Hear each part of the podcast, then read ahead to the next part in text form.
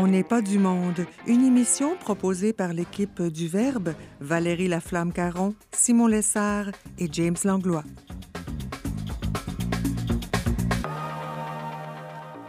Aujourd'hui à l'émission, Brigitte Bédard nous fait le compte-rendu de ses dernières péripéties de femmes confinées et le père Jacques Cistercien nous raconte la Pâque des moines de Rougemont. Bref, on n'est pas du monde.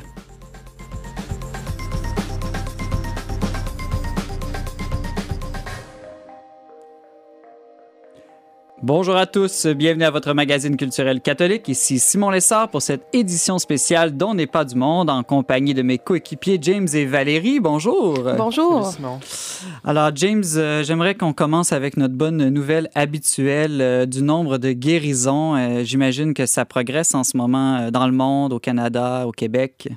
Oui, une belle progression, non de mort, mais de guérison euh, aussi. Donc, euh, au Canada, euh, depuis hier, à 23h59, il y a plus euh, 362 euh, cas de rétablis. Donc, on est toujours à 1273 morts. Il y a 10 000 euh, cas de rétablis au Canada, ce qui est une belle nouvelle, toujours en croissance, la vie finalement, même à travers ce temps de pandémie. La vie en croissance. Euh, Valérie, euh, si euh, nos auditeurs veulent nous joindre, parce que c'est toujours très apprécié, leurs questions, leurs commentaires, suggestions, comment peuvent-ils le faire? Il y a deux moyens à privilégier. Tout d'abord, l'adresse courriel à onpdm à commercial le verbe.com. Et si vous n'avez pas accès à Internet, vous n'êtes pas en reste, vous pouvez nous appeler au numéro sans frais au 1-800-447-2466. Vous pourrez nous laisser un message et ça nous fera un grand plaisir de vous saluer. James, aujourd'hui, je pense que c'est l'anniversaire des 400 ans de la naissance de Sainte Marguerite Bourgeois. Est-ce que c'est bien ça? Oui, exactement. Ce n'est pas sa fête liturgique, hein, parce que vous savez, on fête euh, les saints euh, au moment de leur mort, parce qu'on pense qu'exactement c'est à ce moment-là qu'ils Leur sont... naissance au ciel. Euh, exactement. Mhm. Sauf qu'aujourd'hui, ben, au Québec, on souligne quand même, euh, comme tu disais, le, le 400e anniversaire de la naissance de Marguerite Bourgeois, qui est née à Troyes, en France, en 1620. Et donc, euh, c'est une, un- figure importante euh, du Mhm. Canada francophone. Elle qui est arrivée en 1653 à Ville-Marie, à l'époque, à Montréal, pour y enseigner. Elle a fondé, évidemment, la congrégation euh, de Notre-Dame, qui est une des premières communautés religieuses de femmes non cloîtrées de l'Église catholique et la toute première en Amérique du Nord. Congrégation qui existe encore aujourd'hui à Montréal, qui est très présente dans l'enseignement depuis toujours. Et euh, donc, Mar- Marguerite Bourgeois, euh, elle, a enseigné d'abord aux, enfants des colons qui bâtissaient Montréal. Euh, elle, leur apprenait la lecture, l'écriture, les travaux manuels. Elle les préparait à, leur vie d'adulte. Bref, puis elle, a aussi accueilli les, femmes, les filles du roi qui venaient de France pour s'établir ici. Donc, toutes sortes de choses. Là, on, on- évidemment, on ne soulignera pas tous ces, tous ces bons coups. Non, mais, mais- c'est important de souligner euh, la, la- la mémoire de ces grandes Mhm. femmes qui ont bâti euh, notre pays. On salue d'ailleurs toutes les sœurs de la congrégation Notre-Dame. Euh, Valérie, toi qui es de- dans une phase très Afrique là, depuis dans ton retour du euh, Rwanda, tu as découvert une chanson africaine sur le coronavirus, c'est bien ça? Oui, c'est ça. C'est une chanson euh, sénégalaise, euh, un pays que j'ai eu le plaisir de visiter en 2009 et dont j'ai toujours gardé la nostalgie. Le Sénégal, c'est un pays à majorité musulmane, avec une présence catholique aussi, puis qui se démarque euh, par la grande paix qui règne entre les différentes communautés. Et la chanson qui m'a accrochée s'appelle Dan Corona, euh, qui peut être traduite du Wolof euh, en termes de vaincre le Corona. Et puis, c'est vraiment génial. C'est une vingtaine d'artistes qui se sont réunis autour du, DJ Didier Awadi euh, pour promouvoir là, les différentes mesures de santé publique pour rejoindre euh, différentes populations, particulièrement les jeunes. Et dans ce projet, on retrouve le roi du Mbala, qui est une danse euh, sénégalaise. Il s'agit de Youssou N'Dour, qu'on- qui s'est démarqué à l'international dans les années 90 avec la chanson Seven Seconds. Et on aura le grand plaisir, euh, à l'instant, d'entendre un extrait de Ben cette oui. chanson, Ben oui, à défaut le de, Corona. de pouvoir voir la danse sur les ondes radio, on va écouter la chanson. Donc, restez avec nous. On écoute cette chanson sénégalaise et dans un instant, on s'entretient avec Brigitte Bédard.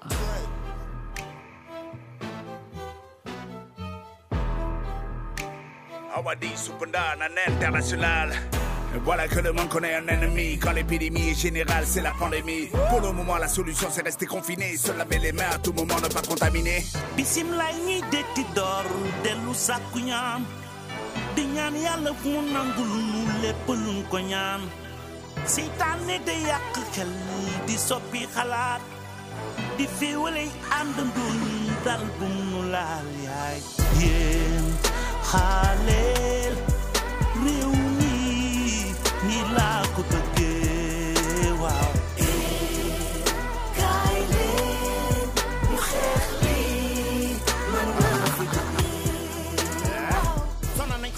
Depuis euh, le début de la pandémie, notre chroniqueuse famille Brigitte Bédard tient un journal de confinement passionnant que l'on peut lire sur le verbe.com où entre autres elle nous raconte ses différentes péripéties familiales et ses prises de conscience plus spirituelles. Brigitte Bédard est avec nous. Bonjour et joyeuse Pâques, Brigitte. Hey, joyeuse Pâques, mon cher Simon, merci. Je suis heureuse d'entendre que tu trouves ça passionnant de me lire. oui, et d'ailleurs, je, à chaque fois que tu as une publication, je ne la like pas, mais je mets toujours un cœur. Donc, euh, pour toi, c'est le cœur que je privilégie. Euh, je m'ennuyais de toi, là. Après deux semaines sans se parler, c'est trop long. Il va falloir qu'on on se parle plus souvent à l'avenir.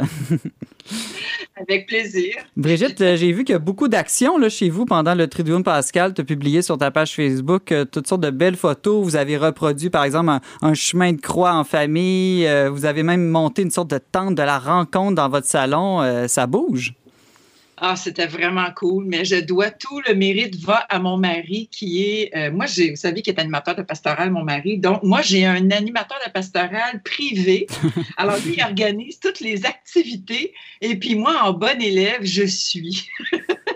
moi, je suis pas vraiment bonne pour euh, créer des activités, mais je suis une très bonne assistante Mhm. dans ce domaine-là. Mais dans d'autres domaines, c'est moi qui lis, puis c'est lui qui suit. hein. C'est ça, c'est ça la complémentarité, c'est merveilleux. Mais pour en revenir avec nos activités familiales, Ouais. c'est que c'est ça, c'est un- un- une amie euh, euh, chrétienne qui nous avait proposé, qui nous avait parlé qu'elle avait fait choisir des stations à ses enfants, des stations du chemin de croix. Chaque enfant choisit sa station préférée et la monte dans sa chambre, mettons, dans une pièce de la maison, et ensuite invite le reste de la famille à venir vivre à la station. Écoute, ça a été des moments d'évangélisation incroyables. Alors, c'est ça, ça nous a rapprochés, je dirais, comme famille. Sais, nous qui sommes une famille euh, plutôt missionnaire, hein, on est souvent appelés à témoigner, à aller dans les paroisses, à, euh, préparer des activités pour les jeunes, les enfants des autres familles. Euh, ben là, cette année, on était dans notre famille et on a fait bénéficier nos propres enfants de nos propres charismes. Alors, ça a été une autre façon de, de fêter Pâques, de fêter le ressuscité. Ça a été très beau, très beau. Brigitte, euh, j'ai une question car j'ai suivi avec grand intérêt, moi aussi, l'ensemble de tes activités. Euh, j'ai constaté, tu parles de tes enfants, mais c'est quand même des grands-enfants et euh, je suis très intriguée là, de, de la façon dont vous les avez impliqués dans ce projet-là. Euh, écoute, je dois avouer là, que nous avons trois enfants sur six à la maison. Il y en a trois qui sont pas là parce qu'ils sont confinés chez l'autre parent. Mhm. Alors, on a une famille reconstituée, pour ceux qui ne le savent pas, que moi j'aime plutôt appeler renouvelée. Donc, il y en a deux enfants à mon mari, deux à moi et deux à nous. Donc, ceux qui sont à nous, évidemment, ils sont avec nous. Mais on en a un qui est euh, notre grand de 18 ans, euh, qui est avec, euh, qui est le fils de mon mari, dont moi je suis la belle-mère, si on veut, quoique j'aime pas cette expression. Mais euh, c'est euh, toujours dans la liberté que ça se fait chez nous, évidemment. Et euh, comme c'est quand même un enfant qui a été élevé dans la foi, euh, avec qui on a des discussions maintenant euh, souvent euh, très intéressantes sur ben, tout ce qui a pu éclabousser l'Église dans les dernières années. On a toujours parlé ouvertement de tout ici, surtout à table. Euh, puis, euh, ils participent quand ça, leur, quand ça leur parle, quand ça leur dit quelque chose, quand ils en ont envie. Et puis, euh, euh, ils- quand ils en ont envie, ils viennent. S'ils n'en ont pas envie, ils viennent pas. Mais là, comme d'être confinés comme ça, ils se sentaient comme un peu loser de ne pas participer au chemin de croix. fait qu'il s'est dit, ben oui, je vais faire ma, ma station. Alors, il nous a fait vivre la station de euh, la, la mort de Jésus et ça, ça nous a vraiment, euh, je dirais, bouleversés de voir qu'il nous a fait euh, une proclamation de l'Évangile sur euh, que la mort n'est qu'un passage dans notre vie, euh, en faisant allusion aussi à ce confinement qui n'est qu'un passage dans notre vie, mais qu'est-ce qu'on va faire de ce passage? Hmm. Brigitte Bédard, euh, parlant de choses bouleversantes, là, j'ai lu ton dernier euh, texte euh, publié sur leverbe.com où on apprend que Charles, là, le papa de 85 ans de tes amis Claire et Thomas, a quitté sa résidence de personnes âgées pour se réfugier chez ses enfants. Est-ce que c'était parce qu'il n'y avait plus de papier de toilette là, qu'il a fait ça ou pour une raison un peu plus sérieuse? non, c'était pas mal plus sérieux. Écoute, euh, Charles, euh, c'est un homme que je connais depuis plus de 20 ans, euh, qui est le, père de notre couple de, de, notre couple d'amis, si tu veux. Puis il, fait partie de la famille, tu sais. Puis on a appris le matin de Pâques qu'il était de retour, en fait, qu'il vivait chez notre couple d'amis. Euh, à deux rues d'ici, là, euh, parce qu'il euh, avait été retrouvé dans sa douche. Il, était, il a 85 ans, hein, Charles. Il a été, mais il a toujours été autonome, mais dans une résidence de personnes autonomes. Mais il a été retrouvé dans sa douche. Ça faisait trois heures qu'il était tombé dans sa douche, puis qu'il poirotait là. Il n'était pas capable de se lever, pas capable d'appeler. Donc, c'est quand les, les, les préposés sont venus porter le repas qu'ils l'ont trouvé dans sa douche écoute, j'imagine qu'il devait grelotter, là, tu sais, quand tu es tout nu dans ta douche, c'est comme... Alors, euh, évidemment, notre couple d'amis a appris ça, puis en allant le chercher, la femme de ménage est venue, ça faisait plus semaine qu'elle n'était pas, pas à cause de la COVID. Donc, euh, ils ont découvert que son lit était rempli de punaises de lit. Alors là, ça a été la goutte qui a fait déborder le vase. Ils ont pris Charles et puis l'ont amené à la maison. Et depuis ce temps-là, Charles vit chez nos amis. Avec tout ce que ça peut comporter de ben, c'est rendu des aidants naturels c'est ça qu'ils mhm. sont rendus ils lavent. Et puis notre ami Thomas qui est le, fils de Charles euh, lave son père. Ça lui fait vivre euh, beaucoup de choses euh, de prendre soin de son père comme ça. Puis nous aussi, ça nous a vraiment bouleversés de voir que, ben oui, ça arrive. Et puis il faut s'en occuper, quoi. Il faut euh, peut-être revenir à ces, temps immémoriaux où nos vieux habitaient dans nos maisons. Oui, tout à euh, fait. les, possible, les résidences de personnes âgées, c'est assez nouveau là, dans l'histoire de l'humanité. Oui, mais en, même temps, euh, les personnes âgées vivent peut-être plus vieilles et puis ils tombent de, vraiment en incapacité plus rapidement. Alors, c'est pas tout le monde qui sont capables non plus d'en prendre soin de leurs parents. Tu sais, ça demande, euh, ça demande beaucoup de courage, beaucoup d'organisation, euh, mais ça a été une évangélisation pour notre couple d'amis. Euh, ça l'est toujours. On s'est reparlé hier d'ailleurs, puis comment il, il, dépasse des peurs, il dépasse des limites dans le fait de simplement s'occuper d'une personne faible dans la maison. Et ce, avec leurs trois enfants là, dans la maison. Fait que, puis les deux travaillent de la maison. Fait c'est toute une réorganisation, comme bien des familles les vivent actuellement. Brigitte Bédard, à la fin de ton dernier texte dans ton journal d'une confinée, euh, tu termines en disant que la vie reprend dans la misère, la pauvreté. Est-ce que tu dirais que là, cette expérience-là que tu nous viens de nous décrire, c'est un exemple de ça? Oui, parce que tu vois, Charles, c'est un homme qui, euh, je dirais, bon, il croit que Dieu existe, mais pas plus que ça. Euh, comme bien du monde, croire que Dieu existe, bon, OK, mais croire que Dieu existe puis qu'il nous aime, ça, c'est une autre affaire. C'est plus ça qui est difficile à croire, tu sais. Donc, euh, ce confinement avec sa famille lui a permis de vivre toutes les fêtes pascales à la télé avec sa famille. Hmm. dans le salon, dans sa chaise roulante. Et il a écouté, il a découvert par Internet des prêtres qui n'auraient euh, jamais eu la chance de découvrir, vraiment des, avec des homélies de feu, euh, des, célébrations vraiment très prenantes. Puis tout ça, ben, il n'aurait pas pu le vivre parce qu'il ne serait pas venu à la messe. Il ne serait pas venu à messe du coin. Fait que là, il avait comme pas le choix et, à son grand étonnement, il a adoré ça. Donc, il a comme découvert un visage de la chrétienté, du catholicisme qu'il ne connaissait pas et ça lui a donné la chance de découvrir. Donc, dans toute cette pauvreté, oui, euh, il y a quelque chose qui est né chez lui, comme une lueur de foi peut-être, ou en tout cas une vision nouvelle de ce Dieu d'amour qu'il ne connaissait pas. Je me dis que il est sûrement pas le seul à avoir vécu ça. Sûrement pas. Certainement pas. Euh, Brigitte Bédard, avant de se laisser, j'aimerais savoir, euh, malgré toutes les mesures de confinement, as-tu un projet pour euh, la prochaine semaine ou les, les, les, les jours qui s'en viennent? Mon cher, tu devrais voir mon salon. J'ai sorti toutes les bacs de souvenirs de famille et les bacs de photos de famille que j'avais et albums de famille que je n'avais jamais eu le temps de classer. J'ai à peu près une dizaine de gros bacs là, de souvenirs d'enfants, des cartes de fêtes des mères, de fêtes des pères, des dessins. Euh, et on va faire, on fait du scrapbooking. Je fais du scrapbooking avec ma fille de 12 ans. Et là, on fait le ménage. On est en train de tout classer en ordre chronologique pour faire des gros scrapbooking pour l'histoire de notre famille depuis euh, presque 20 ans maintenant. Euh, donc, euh, c'est tout un projet. Donc, pour les trois, trois prochaines semaines, c'est ça mon projet. Et bien sûr... Euh, ah, Bon, bien, et bien sûr, répondre au téléphone aussi, hein?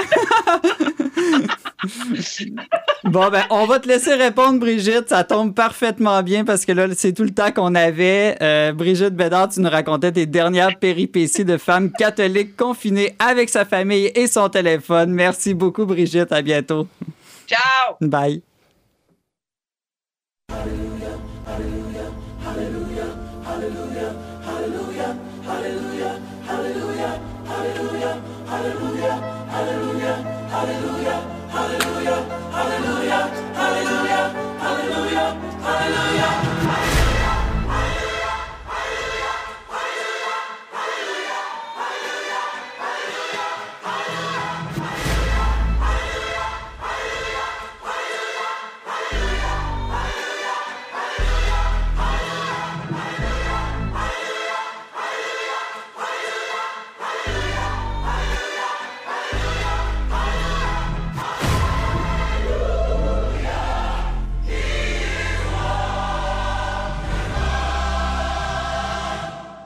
De retour à On n'est pas du monde avec Simon Lessard au micro, c'est l'heure de notre chronique virale avec euh, mes co-animateurs James Langlois et Valérie Laflamme-Caron.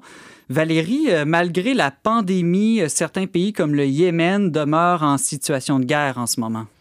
Euh, oui, le Yémen, euh, c'est un pays très méconnu qui est situé dans la péninsule euh, arabique. On y compte 27 millions d'habitants. C'est un très jeune pays formé en 1990 euh, du Yémen du Sud, du Yémen du Nord. Donc, c'est très complexe comme l'histoire de la région.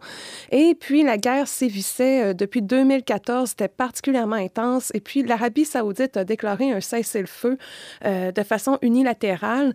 Donc, le conflit oppose le, dirigeant officiel à des rebelles. Là, c'est cas assez classique. Euh, Ouais, j- j'ignorais même, je dois avouer mon ignorance, j'ignorais que ce pays-là était en guerre. Euh, Pour quelles raisons? Est-ce que tu peux nous résumer euh, très, très simplement? C'est vraiment un espèce de conflit de légitimité politique. Là. Il y a des sécessionnistes, il y a Al-Qaïda qui est mélangé dans tout ça. Puis une des particularités de ce conflit-là, c'est l'omniprésence de la famine. La famine est vraiment utilisée par la coalition de l'Arabie saoudite pour mettre à mal le pays. On cible en troisième position, là, parmi toutes les cibles, il y a les sites civils reliés à l'alimentation. Donc, on va bombarder euh, sciemment les marchés, euh, les silos à grains, les réserves de fruits et légumes. Et selon l'ONU, la famine au Yémen, c'est la plus grande crise humanitaire là, que le monde euh, ait jamais connue. Donc, euh, même moi, là, j'étais peu familière avec ça. Mais euh, ce que cette actualité-là nous permet de de questionner, c'est tout notre rapport à la guerre, à la paix dans un temps de pandémie. Euh, on voit qu'il y a des gens qui, qui font un appel au cessez-le-feu partout à travers le monde, euh, dont l'ONU. Cet appel-là a été soutenu par le pape. Euh, pendant ce temps-là, ici au Québec, au lieu de se diviser, on se réunit tous autour de notre chef, le premier ministre François Mhm. Legault. Euh, chez les voisins du Sud, c'est complètement différent. Là. Donc, c'est vraiment la face du monde qui, qui se transforme présentement. James, as-tu l'impression que ça nous prend une crise comme une pandémie pour qu'on fasse des cessez-le-feu, qu'on se réunisse et qu'on fasse la paix? Ben, il y a un philosophe, euh, Nietzsche, hein, qui disait qu'un État va toujours euh, se, se rallier ensemble face à un ennemi commun, soit Nietzsche ou quelqu'un d'autre, mais peu importe, je pense que c'est une- c'est un fait. En ce moment, on est en guerre contre le coronavirus et c'est d'ailleurs euh, une terminologie qui est employée par euh, même notre gouvernement.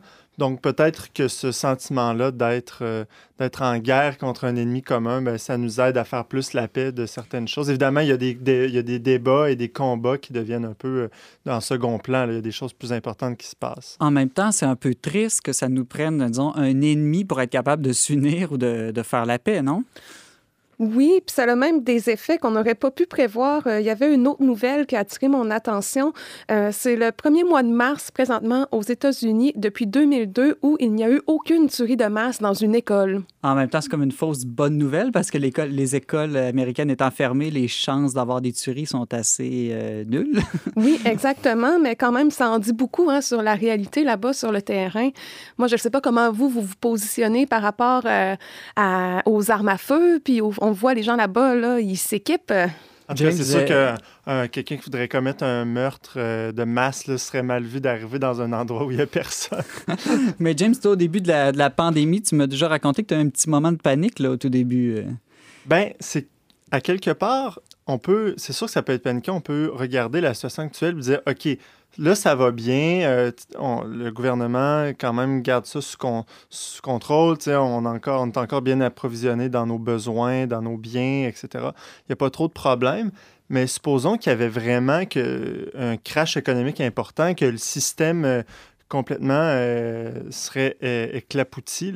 Qu'est-ce qui se passerait? C'est facile, les gens, de bien se comporter, d'être civilisés quand, on, quand nos besoins euh, de confort, nos besoins fondamentaux euh, sont répondus. Mais là, qu'est-ce qui se passerait dans un cas comme ça où, supposons, il n'y a plus de nourriture à l'épicerie, euh, les chaînes d'approvisionnement ne fonctionnent plus? Ben, donc, j'ai eu un peu ce sentiment-là de panique là, qui est monté en moi, pas tellement longtemps, mais qui s'est dit, OK, qu'est-ce qui se passe? euh, qu'est-ce qui se passerait? Est-ce que je devrais euh, me préparer à un éventuel, une éventuelle guerre civile? Tu sais, les, les gens pourraient se mettre à devenir violents, à aller voler chez les gens. euh, bon. Mais heureusement, après, tu es allé à l'épicerie puis tu as vu qu'il y avait encore des pâtes alimentaires et du papier de toilette et la paix intérieure est, est revenue. Ouais, moi, personnellement, j'ai j'ai pas peur du manque de papier de toilette. Là, mais- Ouais, ouais. Non, c'est ça, la paix intérieure. Est une grande revenue, force puis- intérieure, je trouve, Je me, James. je me dis jusqu'à jusqu'à maintenant, euh, la situation civile est encore sous, sous contrôle?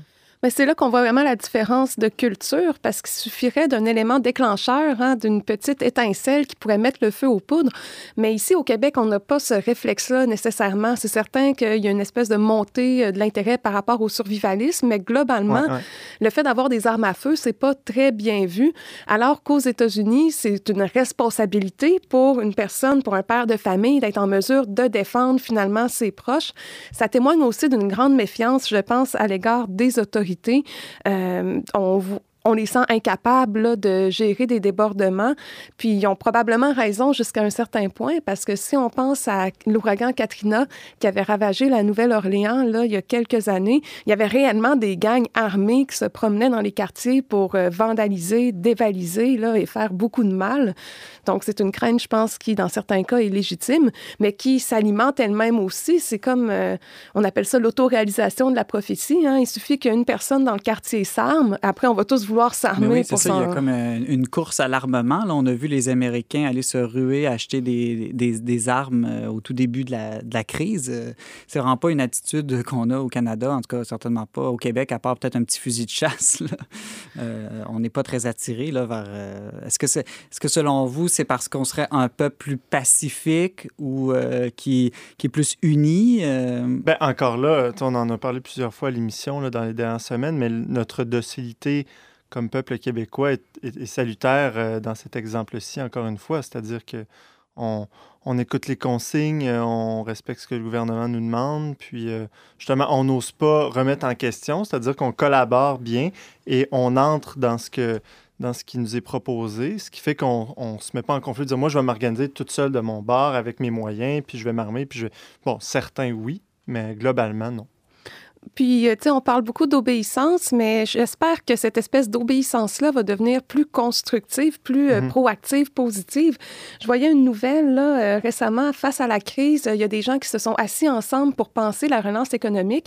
Et autour d'une même table, là, dernièrement, on retrouvait des gens de la Fondation David Suzuki, du Conseil du patronat, de la FTQ, des économistes, des écologistes, des gens là qui qu'on voit s'arrachent. pas ensemble d'habitude. Non, non, ils passent Mhm. leur temps à s'arracher la tête. C'est ça leur, leur pain quotidien. C'est de saillir, on dirait. Je- J'exagère, là, mais on, voit que c'est pas des gens qui, en général, défendent des intérêts communs. Et puis là, euh, ils s'assoient ensemble, ils font des propositions euh, qui sont avec lesquelles ils sont tous d'accord, des recommandations pour le gouvernement. Puis moi, souvent, j'ai cette réflexion-là. euh, pandémie ou pas pandémie, je trouve qu'au Québec, on est tellement peu nombreux sur un grand territoire que c'est peut-être utopique, mais il me semble que ce serait facile quand même de, se parler, puis de voir que l'autre en face de nous, ben c'est pas un ennemi, là. On a beaucoup évoqué justement notre euh, rapport euh, sociopolitique avec l'Église puis l'État pour expliquer ça, mais euh, ce que tu dis, Valérie, vient de me sauter aux yeux, c'est-à-dire que aussi historiquement, on est habitué de s'unir pour résister, hein, pour se défendre contre la majorité anglophone. Donc, il y a ce réflexe de protection, de se, de se rallier ensemble pour euh, justement ne pas mourir. Je pense que ça aussi, ça explique. Oui, puis dans les dernières années, j'ai l'impression que ça s'est crispé autour de la question identitaire, où on a beaucoup euh, étiqueté des gens qui venaient d'ailleurs comme étant la cause de tous nos problèmes. Euh, je dis pas qu'il n'y a pas d'enjeu en lien avec l'immigration dont on peut discuter de façon légitime, là, ça existe, mais je trouve qu'on avait tendance beaucoup à les diaboliser, puis que ça, ça nous rassemblait, puis tout ça, mais je trouvais que ça manquait un peu de substance, puis qu'au lieu de construire notre monde commun, participer à notre bien commun, on, on se crispait par peur d'autrui. Fait que là, pour une fois, on, on travaille ensemble de façon constructive, puis j'espère que ça va durer. Ben oui, exactement ce que j'allais dire. Espérons qu'une fois l'ennemi commun disparu, on va réussir à, à garder cette unité euh, euh, qu'on- a créée en temps de, de crise. Et sans chercher un nouvel ennemi. Mhm, tout à fait. Euh, restez avec nous, nous allons en musique et tout de suite après, on s'entretient avec le père Jacques Cistercien. La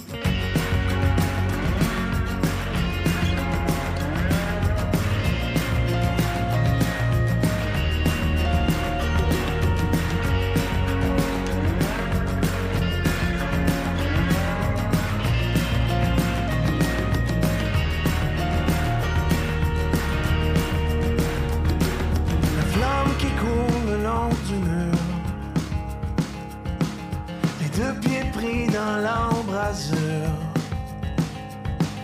La tête sur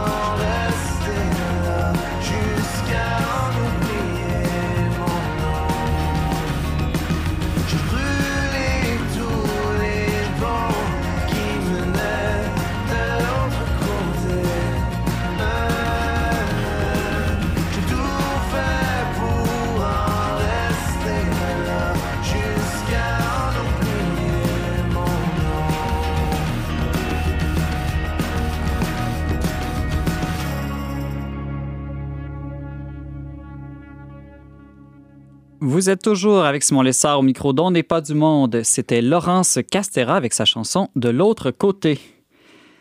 Pâques est une fête de vie, de joie et de libération, mais plusieurs personnes éprouvent des difficultés à ressusciter avec le Christ cette année à cause des mesures de confinement. Même les moines, qui sont certes habitués à une vie plus contemplative et cloîtrée, ont dû euh, s'adapter à la nouvelle réalité de la crise et vivre différemment la fête de la résurrection cette année. Le père Jacques, moine cistercien, prieur et responsable du verger de l'abbaye Notre-Dame de Nazareth de Rougemont, est avec nous pour nous en parler. Bonjour Père Jacques et joyeuse Pâques. Bonjour, merci beaucoup. Vous-même. Comment allez-vous, euh, vous personnellement et vos, vos frères, là, comment vous vivez le, le temps spécial de confinement en ce moment? Bon, disons qu'on devient doublement cloîtré. hein. Euh, donc, ça nous touche émotionnellement moins que d'autres personnes parce est plus habitué euh, à un certain confinement. Mais il reste quand même faire les célébrations de Pâques avec personne dans l'église, euh, n'accueillir personne dans l'hôtellerie, tout est enfermé. euh, c'est quand même un peu bizarre. Oui, parce que l'hospitalité, c'est quand même au cœur de votre vie, de votre charisme. Ça devait Exact- quand même vous faire mal au oui. cœur là, de ne pas pouvoir recevoir des gens. C'est ça. Donc, l'hôtellerie est toujours presque pleine à cet ainsi de l'année, le printemps qui arrive.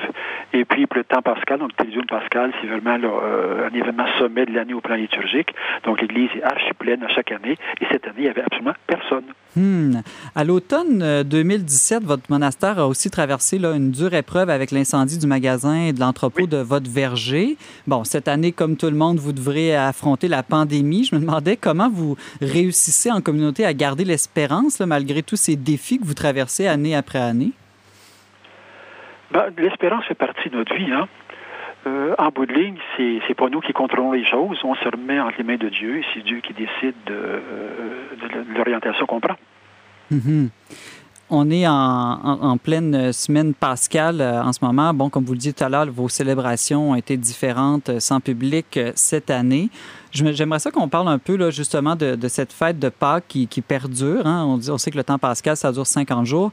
Comment est-ce qu'on peut être dans la joie, même dans un esprit de fête, s'il est impossible de se rassembler et de, de célébrer en ce moment? Oui, c'est un peu bizarre, hein, parce que c'est surréaliste en bout de ligne. Euh, je crois que c'est la première fois dans l'histoire de l'Église où les célébrations pascales sont à travers le monde, ou à peu près, euh, non accessibles au public, non accessibles aux fidèles. Il y a déjà eu dans l'histoire des, des pays ou des régions sous la persécution qui ne pouvaient pas célébrer. Mais que ça mondial, c'est quand même bizarre. Mhm. Il y a aussi le fait que euh, le coronavirus nous mène en guerre ou en lutte, en tout cas, entre la vie et la mort. Euh, on passe notre temps à lire dans les journaux, il y a tant de décès, il y a tant de morts, et ainsi de suite. Donc, on risque que la mort prenne le dessus. Alors que dans le fond, la fête pascale, c'est d'affirmer qu'en bout de ligne, la vie est- euh, a le dernier mot. Une vie différente de celle qu'on connaît, mais quand même, la vie va gagner en bout de ligne. C'est ça la- le- le- le sens profond de Pâques et ce qu'on vit dans le profond de nous-mêmes comme croyants. Là, comme, euh, Donc, diriez-vous que d'une manière, là, avec le, la, la pandémie, euh, le sens profond, comme vous dites, de Pâques, de mort et de vie, fait qu'on peut mieux vivre Pâques d'une manière cette année? on le vit différemment. Mhm. On le vit différemment. C'est qu'il y a au cœur du croyant une espèce de certitude que le Christ ayant vaincu la mort, on va tous le suivre. Euh, oui, Père Jacques. Euh, Je vais une anecdote. Euh, quand j'étais enfant, Mhm. on avait euh, dans le coin de la grange un petit trou dans le mur qui était de la grosseur à près d'une pièce de 1 dollar. Il y avait une grosse souris qui entrait et sortait par là. Euh, le, le trou était à peine gros pour la tête, mais le corps était beaucoup trop gros pour passer au travers. Pourtant, une fois que la souris avait passé la tête, le reste du corps se tortillait, s'étirait, s'allongeait et finissait par passer. Euh, la fête de Pâques, c'est la même chose. Mhm. On sait que la tête de l'humanité, la tête de l'Église est passée de l'autre côté, du côté de la vie, avec un grand V. Et on se tortille, on s'étire, on, on se débat, mais le reste va finir aussi par passer. Donc le reste, Mhm. c'est toutes nous autres, les êtres humains, les croyants, les non-croyants, on va tous finir par passer du côté de la vie. Parce que la tête, le Christ, est passée. Mais euh, c'est ce qui peut expliquer qu'en ce moment, nous, on ne ressent peut-être pas encore toute cette joie-là de la résurrection parce qu'on n'est peut-être pas encore passé, nous, même si le Christ, lui, on- est déjà On passé. sortit, puis on se débat, puis on, on fait bien. C'est normal. Mais en bout de ligne, c'est le, c'est le chemin qu'on qu'on va prendre. Euh, Père Jacques, euh, je sais que Bernard de Clairvaux, c'est un peu le père spirituel des, des cisterciens là, dont vous êtes. Euh, Est-ce qu'il y a des éléments dans sa spiritualité qui, euh, qui pourraient nous aider là, à vivre ce temps-là de, pandémie, de confinement? Je dirais que Bernard de Clairvaux va nous apprendre que, à travers l'épreuve, euh, il y a quand même toujours une porte de sortie. Euh, toutes les difficultés qu'on rencontre, tous les obstacles qu'on rencontre, tous les, euh, efforts qu'on a à déployer pour euh, grandir spirituellement, pour s'épanouir au plan humain, en bout de ligne, va aboutir à quelque chose.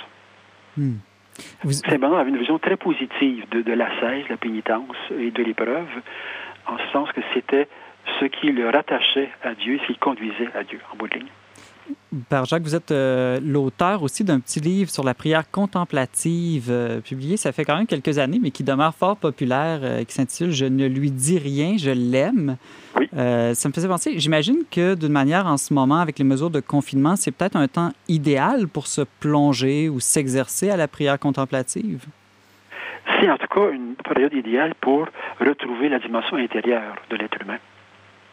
On est chacun euh, confiné, seul, euh, dans la solitude, et de retrouver à l'intérieur de soi des temps, des rythmes où on arrête, on pause, on réfléchit. Pourquoi est-ce que j'existe? Le sens de la vie, c'est quoi? Je m'en vais où? Pourquoi est-ce que je, je me débat autant dans la société pour réussir, pour euh, m'imposer, et ainsi de suite? Est-ce que c'est vraiment si essentiel?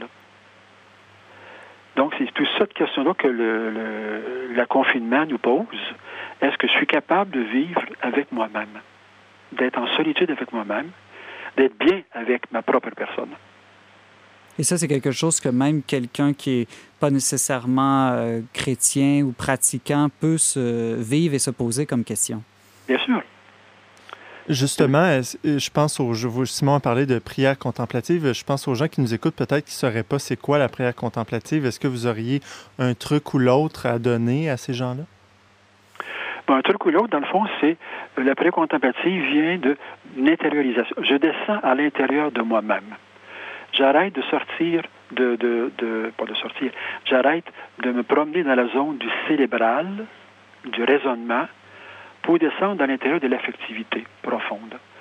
Donc, de descendre au niveau de l'estomac, par exemple, là, de se figurer à l'intérieur de soi et de descendre à l'intérieur de soi pour regarder, éprouver ce qui se passe à l'intérieur de soi, dans le profond de soi-même. Au-delà de nos pensées, nos réflexions, nos, euh, nos désirs, puis nos aspirations. Qu'est-ce qui m'habite au plus profond? De moi-même? Ce que la tradition euh, appelle le cœur, entre autres. là. On appelle le cœur, c'est ça. ouais. Hmm. Et le croyant, lui, va retrouver là, à l'intérieur, la présence de Dieu. Dieu qui habite au plus profond de nous-mêmes.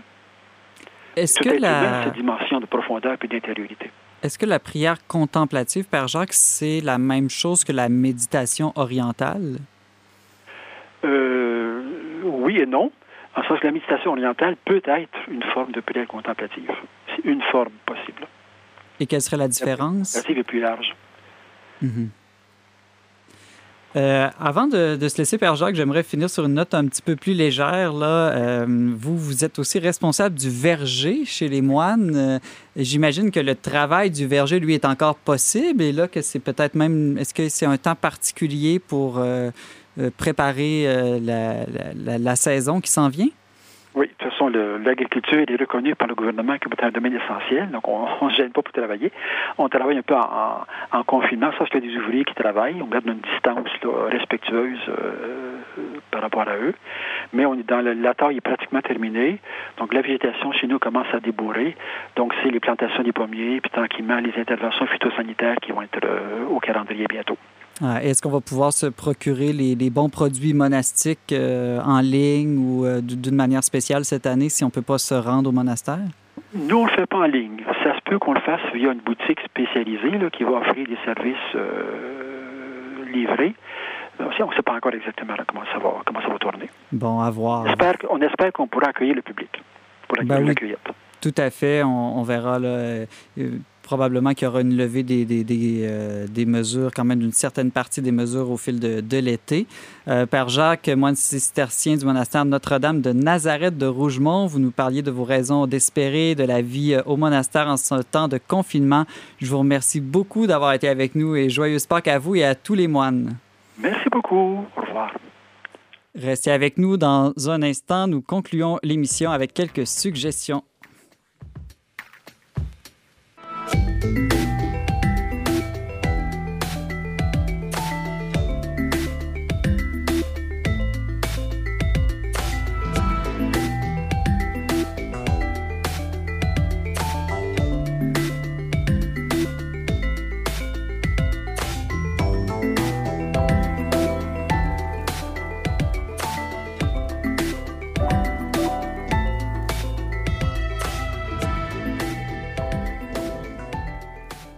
De retour à On n'est pas du monde. Alors, c'est vendredi. J'ai le goût de vous demander, James et Valérie, qu'est-ce que vous pensez faire durant euh, le week-end? Ouh, euh, grosse question. Ben, Il n'y a pas beaucoup de choix, hein, ben, James? c'est ça, c'est que Est-ce qu'il faut... Est qu'il annonce beau, euh, par exemple? oui, demain, il annonce une super belle journée, donc euh, je vais pas dire aller dehors parce que la dernière fois, mon épouse me dit Ah, Je t'ai entendu dire à la radio que tu irais dehors, alors là, vas-y. Je suis pas très, je suis pas très sorteux, comme on dit. Non, ben, c'est peut-être le temps de, de développer ça, de prendre des très longues marches, comme nous avait dit Éric Bédard lors de notre première euh, émission. Toi, Valérie, un peu plus d'inspiration que James? Ben, je vais encore garder, euh, mais j'ai une suggestion euh, pour nos auditeurs. C'est certain qu'on peut difficilement proposer autre chose que des lectures ou des choses à visionner sur Internet. On est désolé, j'ai j'ai plein d'idées d'activités, mais ça vous inciterait à ne pas respecter les consignes, alors je vais les garder pour moi. Euh, je veux pas me faire l'apôtre de Netflix, alors aujourd'hui, je vous propose un film documentaire que vous pourrez trouver sur YouTube. Il s'agit du film Human euh, du cinéaste euh, Yann Arthus Bertrand, qui est un cinéaste français et aussi un photographe à qui on doit l'ouvrage de photo La Terre vue du ciel. Et Human, c'est vraiment un film contemplatif où on voit des personnes sur fond noir, euh, une à la fois, qui vont parler de leur intimité, de leur expérience de vie, soit en lien avec l'immigration, la guerre, l'amour, la sexualité, la vie de famille. On est vraiment euh, dans un face-à-face très intime avec ces personnes-là.